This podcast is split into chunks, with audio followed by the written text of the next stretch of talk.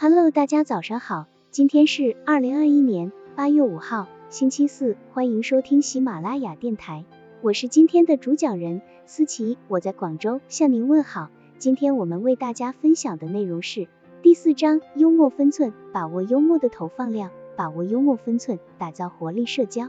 在生活中和在工作中，幽默都要有所禁忌，尤其是在无风还起三尺浪的办公室，就更要注意开玩笑的尺度。即使是最轻松、最简单的幽默，都要把握住分寸。当然，这并不是说办公室就是一个不苟言笑、死气沉沉的地方。在某些时候，办公室里的玩笑可以起到调节紧张工作、减轻工作压力的作用，但切记这个时候的玩笑绝不能过分。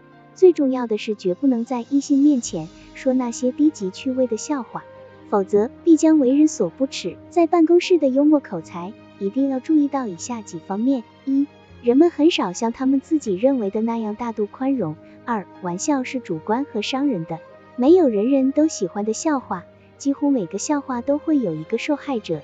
在制造任何恶作剧之前，应该问问自己，我的受害者能否承受得住？三、玩笑完全在于时机的选择，玩笑对象不是太忙的时候，可能认为这个玩笑有趣；当他或她正在赶工时，玩笑可能就变得没那么有趣了。如果你开玩笑的次数过多，那么你就有问题了，你是个制造麻烦者。四、制造一个影响整个公司或一个大部门的恶作不是件好事。每个人的幽默感不同，总有一部分人认为做这种事的人是愚蠢的。五、记住玩笑对象的忌讳，不要触犯他们心中的伤疤。六、记住你的职业，在医药行业，在某人抽屉里放一只人手模型不算可笑。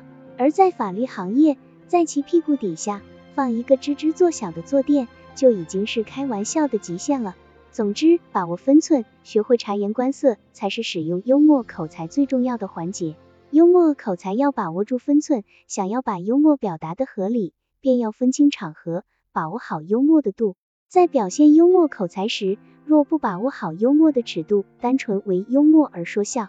那就必将对自己的形象和自己在别人心目中的分量产生不利的影响，甚至对两人之间关系也有直接的影响。图片讲述幽默，切不可挖苦和嘲笑对方，也不能用模仿别人的动作和说话语气来取笑。